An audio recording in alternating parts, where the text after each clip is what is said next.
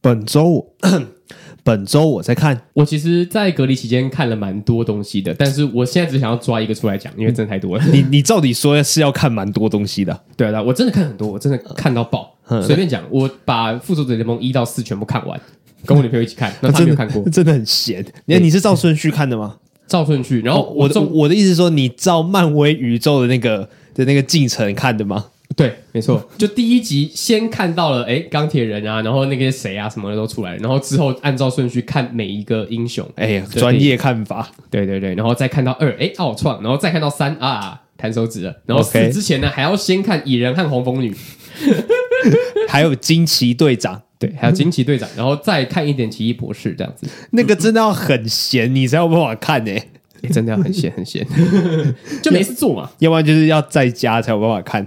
对，或者是像我们的小树一样，呃，他他现在有工作，你别这样讲，没事没事。我主要想要分享的是，我看了《怪奇物语四》，嗯哼，嗯，《怪奇物语》真的是在 Netflix 上面算是一个很大的 IP，也是大家会为了要看《怪奇物语》所以去订阅 Netflix 的主要途径之一。《怪奇物语四》我自己看下来啦，我觉得它比第三季还要再更拖一点，因为第三季真的很好看。我觉得甚至如果《怪奇物语》在第三季的时候就收掉的话，也是个完美的 ending，也是很 OK。的，我就不方便透露有关剧情啊，或者是一些其他的东西的，因为这个就是要从第一季开始看，然后才会有感觉的。对，没错，我就完全没感觉。它就是一个非常连贯的故事。如果要真的感受到它好看的话，就是感受它那个八零年代的那个氛围。嗯，就是美国八零年代啊，然后一些乡村啊，然后一些小镇啊发生的怪事情。那有猫王吗？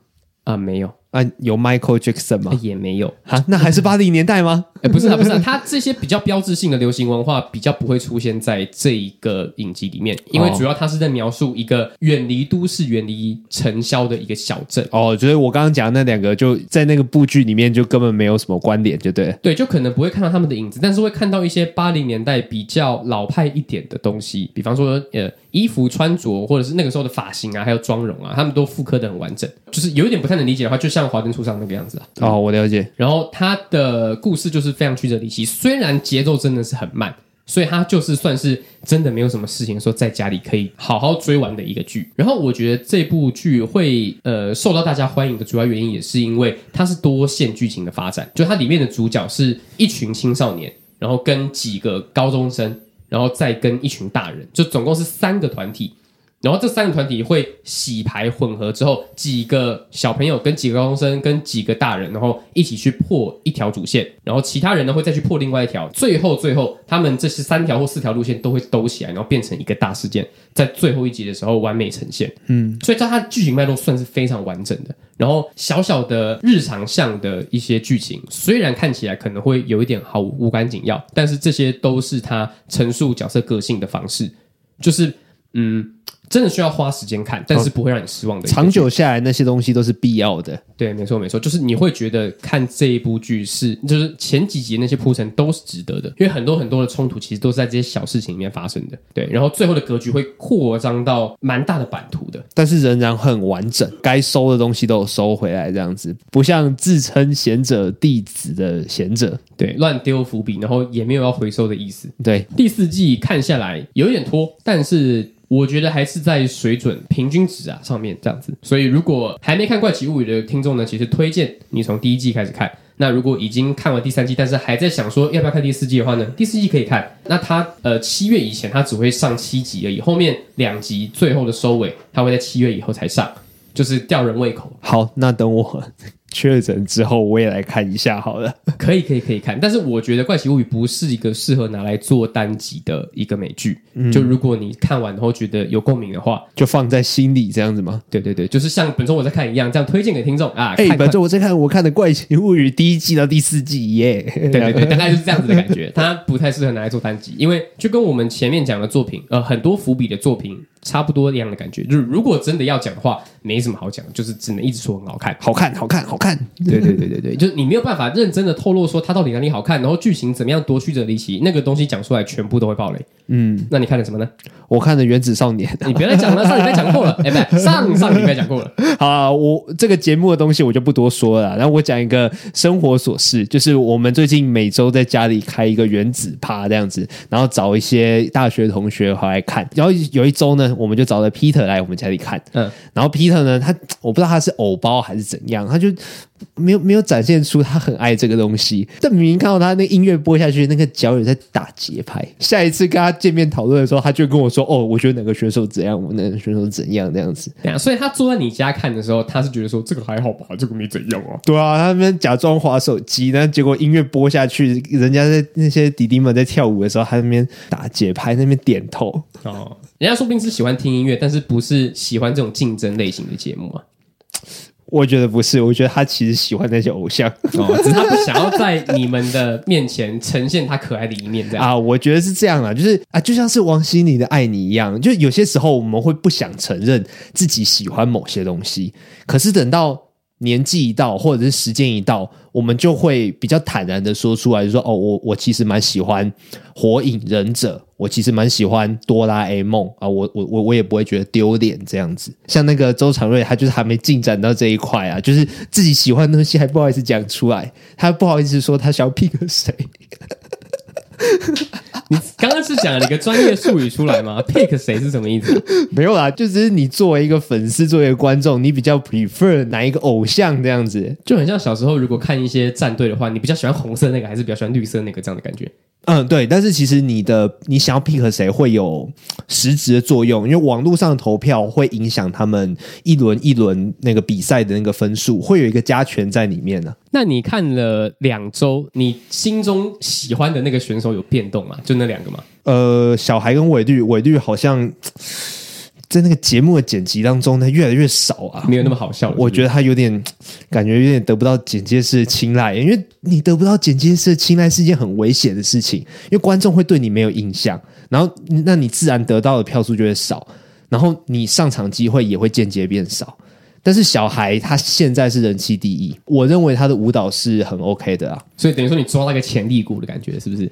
我觉得你去看的话，也是肉眼可见他是里面最棒的。这跟潜力不潜力没无关，他就是真的是里面最棒的啊！你就是会演示英雄啦。你前几个礼拜就已经知道他算强，算是啊。我主要要讲的是我本周在看的第二个作品，叫做《绿之歌》。绿之歌，它是一个漫画作品，是高岩画的。高岩是台湾的插画家，然后《绿之歌》是他以漫画家的身份第一次出的漫画作品。然后故事讲述一个小。女生她的大学生活有热血，然后又有温柔的一段故事，这样子算是一个温馨的故事吧。哦，它完结了吗？哦，它只有两本而已，它只有上上下册而已，算是短篇。嗯嗯嗯嗯，我觉得跟我们 Podcast 上面讲的所有故事都截然不同，它是一个更朴实的作品。但是因为作者的年纪跟我们一样，他所记录的大学的那个生活圈也都是在台北，他所描绘的地景啊，或者是招牌什么的，都非常有亲密感。比我们在 Podcast 里面讲的任何一个作品，那个熟悉的感觉都来得强。以我们这个年纪去看《绿之歌》，那感觉是很亲密，然后很很舒服的。嗯哼嗯。然后它里面讲述的一些感情，我觉得我们的年龄去看会非常非常的有共鸣。OK，他的插画的风格非常的鲜明，我敢说，你看过他的作品之后，哪一天你在路上看到的一个插画，你都会一口咬定说，哦，这个就是高岩画的。它颜色非常非常的有特色。那它是个看完会开心，还是会让你就是开始思考人生的作品？会蛮开心的，我觉得、嗯、会让你觉得说，哦，原来这个就是高岩他的大学生活，他的那段日子是这样过的。虽然我的日子跟他过的。不一样，但是其实我还是会有一个共鸣，我会去想到啊，我大学生活我在跟哪些人交流啊，我在谈什么样的恋爱，我觉得蛮好看的，因为我有买啊，所以我觉得我下礼拜可以带给你看，就我觉得蛮值得推荐的。好的，那我推荐的就是《怪奇物语》系列，然后子瑜推荐的是《原子少年》，还有《绿之歌》啊，《绿之歌》你可以在书店买到啦。好，那就进入我们今天的正题。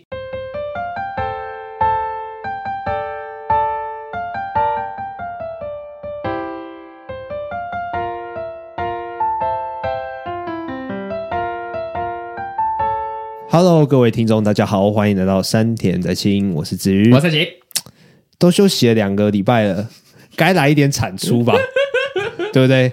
你你该你应该贡献一点内容出来。我其实就是在想这件事情啊，我想说，我出关第一次录音，一定就是要讲我确诊的心路历程，还有整个这十几天我到底在干嘛。我我们在群组里面有稍微讨，哎，我所谓群组就是我们两个人的群组，就是我们自己个人聊天室啊。我想过，我或者是你，我们 solo 一个单集出来，嗯。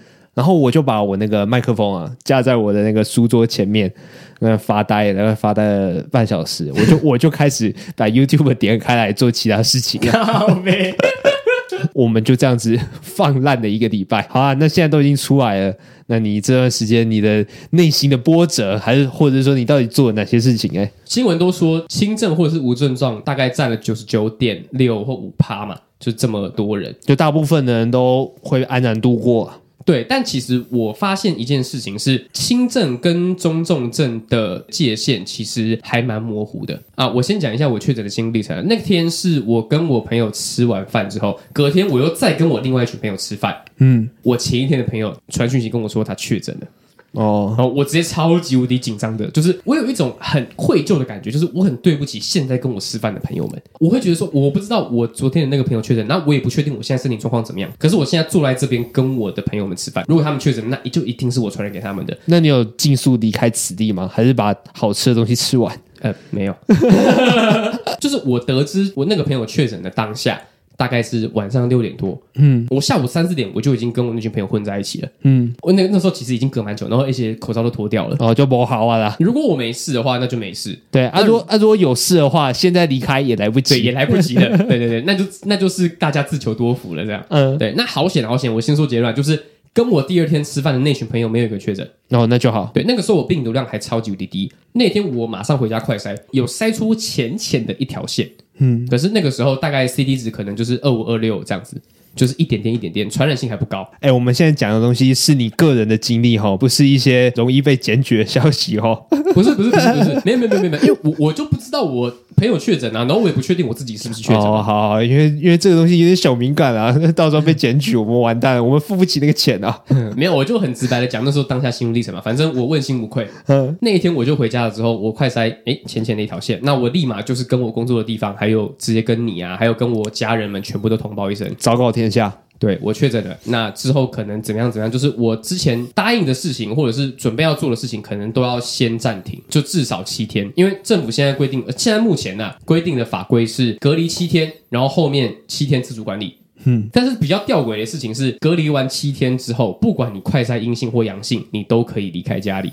然后看良心哦，对，其实是看良心的，就。新闻也直接明了的说，就是这就是自由行政。如果你出关的时候快筛还是阳性的话，那请你自己跟公司请假。指挥中心也是这样讲的。嗯，那我那个时候隔离在家，我就心里就想说，那干嘛隔离？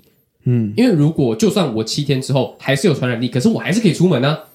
哦，那到底为什么要隔离？这个政策其实我听的是有一点雾煞煞，有点不解。对，就是怀疑自己听错。对，就是前后逻辑不一，然后很矛盾。嗯，然后再来讲是为什么我觉得轻症跟中重症的那个分界很模糊？因为我自己上网有查一下轻症跟中重症的差别。轻症就是普通感冒的症状，你可能喉咙痒啊、喉咙痛啊，然后头晕啊、发烧啊、流鼻水啊、有鼻塞，这些全部都是轻症。那要怎么分中重症呢？中症就是感觉到你很喘，你呼吸急促，一些很模糊的定义。可是急促的话，还是有分严重程度吧？对，像我其实筛出那条线的当下，还有隔天早上，就是我还没有确认我筛出来到底是一个很深的红色线的时候，我其实就在喘的。但是我喉咙没有痒，我也没有流鼻水，我只一点点头晕，然后跟喘。所以我其实在这隔离的七天，我都是喘的，没做什么事情就会喘，搬个东西也喘哦。我连就是下楼梯弯腰，然后可能去倒个水都会喘，就是其实超级无敌不舒服。然后再加上是，我知道我确诊的第三天，我开我早上起来的时候，我莫名觉得我胸口有一颗石头压着的感觉，超级无敌不舒服。那个时候我觉得我可能是中症，我我想要挂急诊，我也不知道我哪根筋不对，反正我就是想想说，那我再睡一下，看会不会好一点。哦，苟且吗？也不是苟且，因为其实我没有做 PCR，嗯，我就是视讯看诊。然后，因为那个时候的法规刚好是筛完阳性，然后经医师评估之后，你可能确诊之后，那你就是确诊了，认证了。对，就是那个时候已经没有 PCR 阳性才是阳性的这个规定了。对，所以我也我自己也没有出门去做 PCR，嗯，然后我就自己在家里。可是那天我就是真的很不舒服，然后我也真的没有力气出门。然后我想到说，如果我这隔离七天都要在医院度过的话，我真的会很痛苦。哦，对，所以我就想说，我看能不能用自己的身体免疫力，然后来抵抗这个不舒服。哎呀，你不是在赖上面跟我说你有吃药吗？啊，你药是哪来的？药就是我视讯看诊完之后，医生跟我说，你半个小时之后可以来拿药，然后我就请就是住在中和的朋友骑车帮我去拿药。哦，他先来我家这边跟大楼管理员拿我的健保卡，还有一百块的挂号费，然后他去帮我拿完之后，他再送给管理员，管理员再送上楼帮我放在门口，我再去拿。在隔离七天，呃，叫外送啊，或是叫一些物资啊，其实也都是这样子的模式。就其实没有到很不方便，但就是很不舒服。就是呃，如果大家有有一个心态是说，我赶快确诊了，然后让我习惯了病毒之后，我之后确诊就没有压力，或者是我可能就不会再确诊了。其实不要小看就是确诊那个时候的不舒服的感觉，嗯，因为我自己觉得啦，九十九点六趴都是无症状。或是轻症，那个轻症的感觉也真的蛮不舒服的，而且我到现在都还有后遗症，就是我很容易咳嗽，只要在待在一个密闭空间，然后开冷气，空气品质稍微差一点，我就会狂咳。哎、欸，没错，你刚才在录音的时候，我就想说，哎、欸，你是真的真的好了吗？不会传染给我吧？但是我要先声明哦，跟各位听众声明，我现在是快筛已经阴性了，就算我身体还有病毒，我也不去传染力。嗯，当然这是指挥中心说的，我也不知道。哎、欸，你确你确定你刚才讲的那一大串不会害我们被罚钱哦？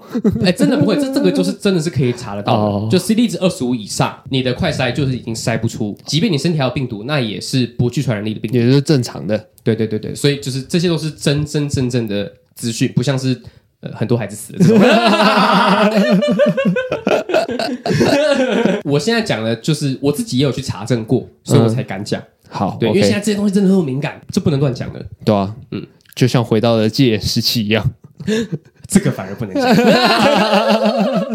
反正隔离七天，我其实都是在痛苦中度过的。我除了吃西药之外，隔一个小时我还在喝清冠一号。嗯嗯，清冠一号是我朋友就是喝不完的，然后送我的。这可以互相 share，因为现在清清冠一号其实买不到，就是你一定是要中症症或是没有打满三剂的，你去看中医你才有清冠一号。哎，那你到底是什么？你是？中重症吗？我没有去定义我的症状到底是轻症还是重症，反正我就是很不舒服。嗯，然后我也没有去给国家就是评量一下我的身体到底是中症还是重症。哦，所以你就是自己觉得很痛苦这样。对，然后那个时候我觉得我可能是中重症的时候，我就是整整躺了一天，然后觉得很不舒服。但是其实隔天之后就还好了。我那时候心里盘打的算盘就是，如果我明天还是一样的状态的话，那我就真的会挂急诊，因为真的太不舒服了。嗯，那还好的是我隔天起来的时候就是。症状稍微缓解，但是还是很不舒服。然后每天就是浑浑噩噩的，然后脑袋没有办法思考，就是只能坐在那边，然后休息，然后看一些 YouTube 影片，这样看《怪奇物语》。对，看《怪奇物语》，还有看漫威，然后还有看哦，我那个时候好喜欢看《时尚玩家》哦。我每天就是看完那些不知道要看什么之后，我就看《时尚玩家》。时尚玩家，你是看号角响起的吗？还是看哈校园的？没有，而且我我只看那个号角响起的。哎，号角响起以前很好笑，哎。很好看，你知道他们很会做效果，然后他们人也是很亲切的。对啊，我觉得那很棒哎！而且我讲真的，号角响起，他们如果吃到不好吃的东西，他们会怎么样？你知道吗？他们会说这家店的气氛很不错。对，就是跟我们讲。一出戏如果不好看，我们也不会明讲不好看，我们会说灯光不错，舞台不错，音效不错。对对，会避重就轻。因为我看过他们访谈啊，他们就说他们很害怕这个节目播出之后，害这个店家到最后做不下去，他们就会用有点呃顾左右而言他的方式来不要违背自己的良心，嗯、但是也不要伤害到那个店家的情感，比较圆滑一点啊。对，所以我但但是他们的节目还是很好笑。对，哎、欸，我以前很爱他们哎、欸。嗯，我在这隔离期间，我就是。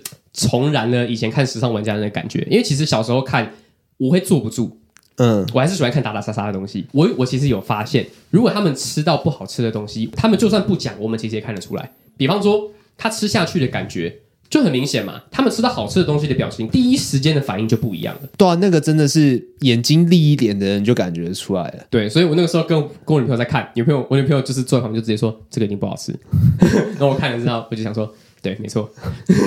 哎、欸，他们他们真的是国内外都跑、欸。哎，有一次我印象蛮深刻的，他们到湖尾去，因为我是湖尾人，然后他们去吃一个我们觉得很普通的餐厅，嗯，它之所以特别，是它旁边有什么呃庭院啊，然后就是装潢啊什么的那种餐厅，就是那种我们不会为了去吃美食而去的那种餐厅。然后他们居然报道了那家餐厅，我想说，哎，奇怪，你们是做节目做到没梗的，是不是？嗯，居然去吃那种东西。那他们的反馈呢？他们反馈就是气氛很好啊，OK。啊呃，不过那家餐厅是真的气氛很好，我我也不会说真的不去吃那家餐厅，但是那边的东西真的称不上美食。OK OK OK，我在隔离期间看的时候，我都是看他们去国外洲。哎，他们有一个去西班牙的，然后就有那个火腿，我觉得那个超好吃的。哦，那个我没看诶。哦，我是看他们去北欧，就是他们去北欧，然后制作费爆表。对啊，为什么他们可以去那么多地方啊？他们那个节目制作费真的是很，以前真的很有诶。你知道他们有自己的网站吗？不知道。他们会帮他们的观众规划行程，然后自己出团，然后还会开代购什么的。哇！所以我觉得其实这个节目一半的收入应该都是不是节目自己本身产出的，而是这些额外的东西。哦，嗯，那很不错哎。对啊，阿松自己也做到有阿松包子啊，然后他自己还有个自己的网站啊，然后也是在规划一些东西。哦，对，我这我知道，这我我还吃过嘞，阿松包子啊，还不错吃啊，还不错吃，可能单价有一点点贵，但是其实是好吃的。嗯嗯嗯嗯嗯。然后我看他们去北欧的时候，他们北欧的物价真的是贵到爆炸。嗯嗯，他们还说，就是我忘记是芬兰还是瑞典的，他们有一排的水要两百二十块台币一个，就是雪山的融水。然后他说，就是谁是 Lady Gaga 还是哪一个明星指定要喝这个水的，超级贵，两百二台币，然后就灌六百毫升。哼，嗯。超级无敌贵的，就是那那边看什么，他们就超级拮据。他们在去北欧之前，他们还就是自己打包泡面啊，然后先寄过去那边。如果我知道一杯水要两百五十块的话，我也会做类似的事情。嗯，因为你去国外也不一定要每一餐都要吃到超好吃的东西嘛。对啊，他们可能就是因为节目效果嘛，可能还是必须得吃当地有名的东西，然后跟代表性的食物。那那个东西就是必要的花费，但是拍完那些东西之后，可能就不会在当地吃东西。对啊，还是省钱为主啊。对啊，对啊，对啊，对啊！一瓶水要两百五十块，真的是有点痛苦。嗯，我就想说，我这辈子大概真的是发达了，我可能才会考虑要去欧洲玩，考虑做这件事情。对，真的是没有办法。好，不然我这样问好了，你吃过最贵的东西是多少钱？爸妈一起出的不算哦，自己出的哦。应该是我跟我女朋友去泰国玩的时候吃的一家法国餐厅，我们两个吃了两千五百块。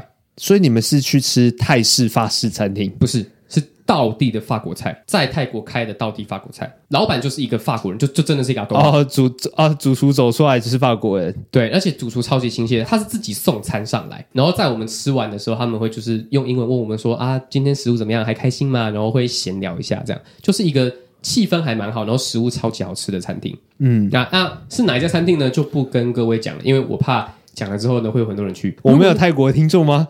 不是，不是，不是有泰国的听众，是有泰国可能有台湾的旅行团，或者是我们的听众，可能就是知道了之后就会去吃。哦，那之后就吃不到了。哦，是这样。一传十，十传百，那可能就是直接变排队名店。那我之后就吃不吃不到了。所以我就是不公布餐厅姓名。但是那个时候我是吃了两千五百块，我吃了威灵顿牛排、达达牛肉，它是生牛肉跟蛋黄，然后沾薯条吃。生牛肉哦，就牛肉新鲜，然后又好吃到可以生吃，然后吃起来就是。我们一般如果想象吃生肉的话，可能会是就是有筋啊，然后很难咬啊，冰冰的。对，然后它是入口即化。虽然也是冰冰的，可是没完全没有生肉的腥味，就处理得很好。可是我听到你刚才说台币两千五百块，我我就愣在那边了。我我对于你刚才说什么生牛肉、威灵顿的那个想象，真的是有点想象不出来。不只是这两道菜啊，它是一套就对了。哦，没有没有，我们没有点套餐，而且它也没有套餐，它就是单点式的。嗯，然后这样点下来，我觉得超级划算的，就是一块威灵顿牛排超大块，我们两个还吃不完。达达牛肉一盘，两个甜点，一个巧克力慕斯，然后另外一个忘记是什么了，然后还有一个。龙虾高汤，我先跟你讲，我有喝，你还是喝了。就算在泰国这么医疗不方便的的地方，你还是喝了。对，但是吊诡的就是我没事啊。我先讲一下啦，那黄圣琪对虾过敏啊，怕有人不知道。对，虾蟹而已。就是很多人听到我说我对虾蟹过敏，那他们就会露出一个悲天悯人的眼神，然后说啊，那你真可以吃的东西真的很少诶。可是我跟他们说。哦，可是我还是可以吃蛤蜊，还有鱼，就除了这两个之外，我其他海鲜都可以吃，才会放下心中的大石头。我不知道为什么我我说我不能吃虾线，然后就连同鱼都不能吃了。很多人就是会会这样觉得啊，所以我每次都要解释一堆。那啊，那你不吃很多东西，那你可以吃干贝吗？干贝是有壳，是不是？我还是喝了那个龙虾高汤，然后超级好喝，它是灰灰黄黄。那你在喝的时候，你是想说这碗最好是好喝到爆，要不然我喝完之后死掉的话，我会恨死这个味道。我那时候想的是，我来都来了，管他的。那、啊、你有 Google 附近的医院吗？没有。但是我那个时候身上，因为我知道我要去泰国嘛，然后泰国比较有名的就是海鲜，然后跟很便宜的街头小吃，然后那个时候我就是。带着一大包过敏药，我想说，如果我真的吃到什么东西有虾子，然后我真的起过敏反应的话，至少我有个应急的东西。所以我其实整天我就带着那一包过敏药，然后在街上逛这样。好，OK，反正那一餐我吃了两千五百块，然后有这些东西，然后超级无敌好吃，超划算。那那我都讲完了，那你嘞？我吃过最贵的东西就真的不怎么样诶、欸真假的？就是就是那种麻辣火锅店啊，麻辣火锅店，你说麻辣那种的吗？哦，我忘记是就不管是吃到饱的还是那种单点的，嗯、总之大都是在一千出头那边的，差不多啊。我吃海底捞也大概就是一千出头。我觉得这个算是我个人问题啊，因为我没办法吃出。极致好吃跟很好吃的那个差别。好，那我先问你吃得出生鱼片的好坏吗？我觉得我吃得出不好的生鱼片，但是好跟很好这个就没办法。我也是，如果是不好的生鱼片的话，它的筋会特别多，然后会很难咬，然后会有一种。会有一种冰块的味道，我的舌头就是最好就到那个程度，只要让我吃到好东西就好了。那那种超好跟极致那种，把那种那种超级美食，我我觉得我吃不出来，嗯，对吧？所以我吃过最好的东西，我爸妈带我去那种饭店吃那种比较贵的自助餐，我就觉得嗯好不错，好吃。但是我一听到价钱，我说啊啊这么贵哦，哦，好吧，那我好就这样喽，这样。其实我也是诶，我如果去吃很贵的自助餐的话，我其实都还是会夹薯条跟鸡块，就是我没有办法去真的去夹那些呃鲑鱼卵呐，然后虾卵呐。那我去兴业，我其实也是都吃牛排。不瞒你说，我也是有在寿司店打工过的，但它不是连锁的寿司店，它是老板自己去日本学回来，然后在我家附近开的。哎，等一下，是大学的时候吗？大一的时候。哎，我怎么有印象你讲过啊？但是时间不长，是不是？半年。我最痛恨的就是海胆，我觉得海胆真的好恶。哎、欸，我觉得海胆要好吃的门槛真的很高，它的保存方式会让那个成本不断的升高。嗯、所以说，如果是那种连锁的寿司店的话，通常会做不到那种程度。嗯，没没办法为了海胆做到那种程度。但是我在那一间寿司店打工过的，我觉得最有印象的一次经验是，我吃到一片两百块的尾鱼，真的不一样。升天吗？那个时候我才知道，大家说入口即化是什么意思。大家就是在讲什么牛肉啊，就讲什么和牛啊，然后生鱼片啊，讲入口即化。我以前我真的完全听不懂在讲什么。在吃在吃冰淇淋吗？对啊，所以那个是棉花糖吗？就是嗯，什么意思？那个是肉诶，那个是真的生物上的一个组织诶，怎么可能真的入口即化呢？但是它就是油脂分布的非常均匀，然后肉质细致到不用咬，它就直接在你嘴巴里面化开。就是大家都用这样子的方式来形容食物，但是我觉得只能这样子形容，这样才是最精确的，这才是真正的入口即化。对对，就是在你嘴巴化开这件事情，它是真的做到这样子的事情，然后很香，那个肉香真的是，我以为我在吃牛肉，可是那是尾鱼。嗯，哦，我爸妈带我在那个冲绳吃那个牛排的时候，也是，也是，我也是尝到了入口即化，但是那还是我爸妈出的，我自己去买，我再好吃我都不会买的。自己觉得啦，我吃过最高级的东西，我觉得很烂，是鱼翅跟鲍鱼。哎，我好像没吃过鱼翅诶。鱼是，我的鱼是长什么样子啊？因为它都会泡在一个有勾芡的汤里面嘛，所以它应该是有点咖啡色，然后黄黄的，很像把一个柚子泡到水里的感觉。就是它一，它是一排一排，很像萝卜吗？呃，有有花纹的萝卜，长得像柚子的萝卜，嗯、然后它咬在嘴巴里面就就很像笋丝，可是没有那么脆。它是一根一根，听起来很像素的东西。呃，可是它是鲨鱼的那个啊鳍呀，可是我对那个完全没有任何感觉。它吃起来就很像是比较不那么脆的笋丝，嗯。然后我另外一个我吃无感的东西是鲍鱼，我小阿姨有做鲍鱼粥给我吃过，我真的觉得吃起来跟猪肝一样，那个就是猪肝粥，那不是鲍鱼粥。真的觉得认真觉得那些高级的食材放到我嘴巴里面都是浪费，只有吃得出来的人才配吃那种东西，我其实不配的，才适合这样子。对，像我女朋友也跟我说，她不喜欢吃太高级的牛排，她反而很喜欢吃夜市的牛排。哎，夜市牛排很爽，好不好？很好吃，然后又很便宜，然后又很大片。虽然是组合肉，可是你不去想它的话，那根本没差。以前高中的时候最喜欢什么，你知道吗？就是每个礼拜五的时候都会去虎尾夜市。云林的夜市是不是每天的？就是礼拜五是虎尾，啊，礼拜六是斗六，啊，礼拜三是斗南，这样子。啊、就是每个礼拜五的时候就放假嘛，然后我们大家就会骑脚踏车，然后骑到夜市的旁边，然后大家一起逛夜市，然后玩游戏，玩那个什么九宫格啊，哎。云林的那个夜市九宫格才是真正的九宫格，好不好？士林夜市那个距离超短的，那台北市地很小吗？那个距离是从本垒板到投手丘的那个距离吗？呃，再短一点，再短一点啊！不要这么刁难那个平民老百姓。但是那个时候就是玩完所有游戏之后，我们就到夜市的最底部去点那个夜市牛排，然后就有那个很 local 的那个小桌子，然后红色啊、铁啊的那个小椅子这样子，嗯、然后玉米浓汤还有红茶都喝到。宝，嗯，呃，我应该称它为玉米风味汤啦，因为那个玉米很少，然后还会有那个烤吐司，大家都知道一定要把烤吐司丢到玉米浓汤里面，对，然后再去点那个鸡腿排，明明是牛排店，但是我们都都点鸡腿排，鸡腿排通常都会比牛排再便宜一点点，然后也会比较大，然后比较厚一点，然后吃起来很爽，然后还有那个铁板面，哦，吃起来超爽，完美的一天，对，完美的一天，然后你就会觉得说啊，高中生活真是幸福啊。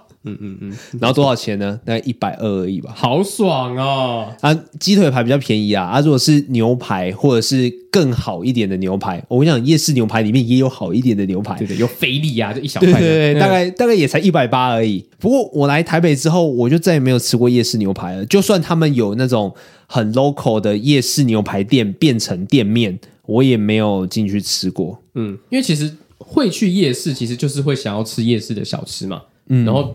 真的还蛮少专程到夜市去吃夜市牛排的，要不然就是在自己家里附近的那些比较平价的牛排馆，可能有时候会进去一下。对啊，对。可是夜市去夜市真的就真的不会去夜市牛排馆。贵的东西，最贵的东西，我讲出来可以吓到对方的，两百块的尾鱼一片。我觉得这个是我吃过比鲍鱼跟鱼翅，就是那些东西啊，或燕窝啊，还要再来的更值得的。这个两百块，我可能会考虑花下去的。哦，就是你真的感受到它的好吃在哪里？对。哦，没错，我觉得我比较有培养对于食物的敏锐度的东西就是拉面而已。嗯，但是拉面你再怎么样也不会超过四百块，它就顶最贵最贵啊，就三百三。嗯，我吃过的，然后因为吃的比较多之后，就会觉得说，哦，这个的汤怎么样，面怎么样，然后叉烧怎么样，也是吃多了之后，你才比较可以分辨出那个差距。然后，然后看一下那个拉面社团，听一下网友的评论，然后你才会发现说，哦，原来有这种词汇可以讲啊！因为有这个词汇，所以你也会多了一个注意的点，可以去可以去知道。嗯，但说真的，讲到拉面，就是拉面博士满街跑，诶，什么意思？就是拉面是一个算是平价的美食吧，相对于其他这种比较精致的料理，嗯嗯，算是平价的美食啊，所以就是大家比较吃得起，然后就会有很多觉得自己。很懂吃拉面，自己很懂。虽然我不否认很多人可能真的很懂，嗯，但是有一点懂得太夸张了。拉面四大天王吗？你是说哪一部啊？回夜机啊，回夜机里面有一个拉面四天王，就是那个计程车司机啊，小拉面，呃，对对对，放在汤匙上面小拉面。我其实有一段时间，就大概也是高中升大学那个时候，就是那么个那个时候，台湾的拉面文化刚兴起。然后我跟我高中同学就是很常去跑点吃拉面，嗯，那个时候我也觉得我自己是拉面博士，干好爽哦！就是我会认真的评论说这一块叉烧肉怎么样怎么样，然后跟另外一家比起来，然后这个汤头啊，那个猪背子的那个含量啊，然后那个面的细度啊，然后还有什么的呢？就是反正就是很中二，很中二。对 对，我们第一次去吃一兰的时候，你就是这样，真的、我们大家那个时候，大家大家半夜就从阳明山骑车到那个一兰，那时候一兰刚开在新义区，然后吃完的时候，大家都很开心，有耶耶耶耶，然后你就皱着眉头，然后就说。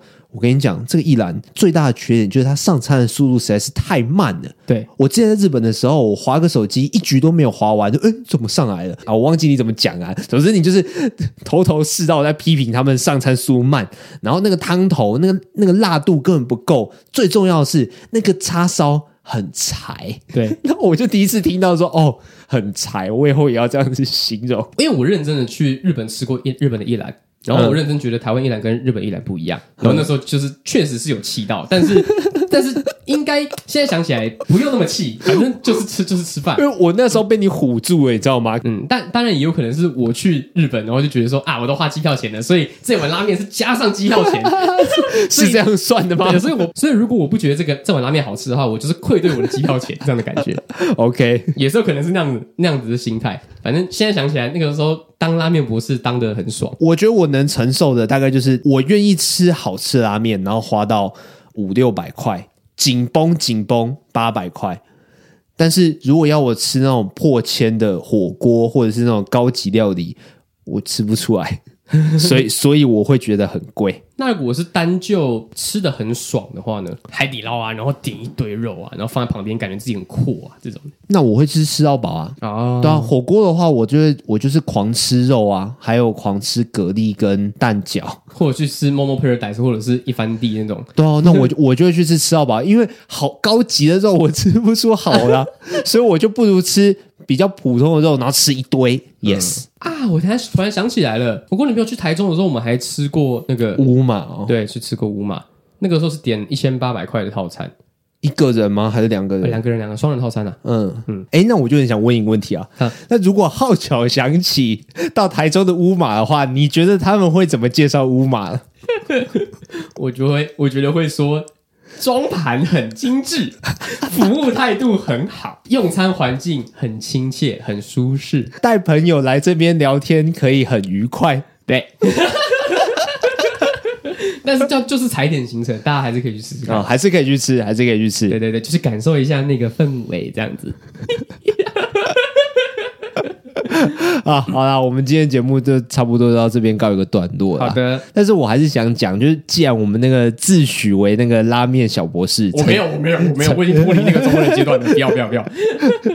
曾经啊，曾经啊，台湾的拉面没有日本的拉面好吃，但是却跑出了那个匠人精神，就是开一个拉面店的规矩一大堆。比方说嘞，比方说，不是有些拉面店会那种无限加面吗？嗯、啊，你如果吃不完的话，要罚你一千块，或者是罚你十倍的价钱，这样子。乍听之下蛮合理的啊，其实我自己是觉得说，规则定在那边啊，你要去吃，你就要你就要把那个东西读完，对啊，然后然后你可以承受那个风险，然后你再去吃。啊，如果你真的不小心，就是不小心点太多，在吃的时候以为自己吃得完，然后结果吃不完，然后你。诚心的跟老板说啊，拍谁，我真的是不小心点太多了，就是我这次吃不完。我觉得老板应该不会去动用那个规矩。对啊，就是一些人情世故，应该还是会看一下。比方说，你可能点半球面，可是你可能就是就剩个半球的三分之一，就突然不会说什么，突然吃不完，就对啊，就应该不会有老板会特意定那种刁难或者是要跟客人吵架的规矩。对，就大家都是要做生意，都是要赚钱嘛。我赚你这个一千块，然后结果你 po 完，那到处跟人家讲，然后我损失更多，我何苦呢？对啊，就是规矩定出来就是要喝止一些鸡巴人啊。我有些时候网络上讨论的很严重，但我都会纳闷说：哎，你们真的每个人都去吃过那家拉面店吗？嗯，就是以我对那家拉面店的了解，以他们工作人员，还有我每次去吃那个客人之间的互动。我还真的没有看过有人在动那个规则的，嗯嗯嗯，所以我会觉得说，会不会是你真的有一点太极端了？你有一次点了五颗球，然后才刚送上来，你就说啊，我吃不下，嗯、那你刚，那你为什么不点一球就好？就是会不会是你真的太极端？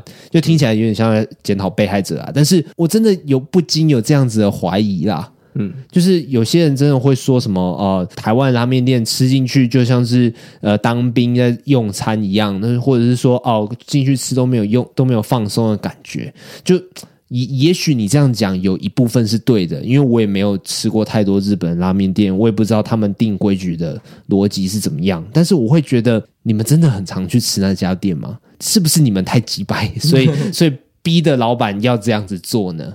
就是人，我觉得人还是互相的啦。就是，就有些时候我们会用什么匠人精神去酸那些拉面店老板，可是拉面店老板真的会跟钱过不去吗？他真的会刻意的跟客人吵架吗？就是，就是真的定了这个规格在那边，然后你就是很严厉的叮嘱客人说，你要吃完，你不给我吃完的话，你就会有罚钱。那何苦呢？干嘛呢？就是一直去散播这种呃老板很机掰，或者是就对啊，就是。一一直在跟大家讲说，我很机掰，我很机掰，你不不爽的不要吃，根本就没有必要啊！我不认为老板真的那么机掰啊，嗯，对啊，我会觉得说啊，有些时候客人真的是要多互相一下啦。确实啊，对啊，就像我有追踪那个台北的一个以辣子著称闻名的一个拉面店，其实规则爆多。然后我吃我去吃过一两次，我也吃过，那个态度也也就真的是不是很讨喜的态度，但是不会真的很侵略。那有时候、啊、对。对，对他们的确是不太理人，但是绝、嗯、绝对跟吉百有一大段距离啦。对啊，然后有时候他们呃脸脸书发文啊会比较偏激一点点，但是其实细就他讲那个事情里面讲最多的就是排队的时候，然后离开排队的队伍去不知道干嘛解压缩了。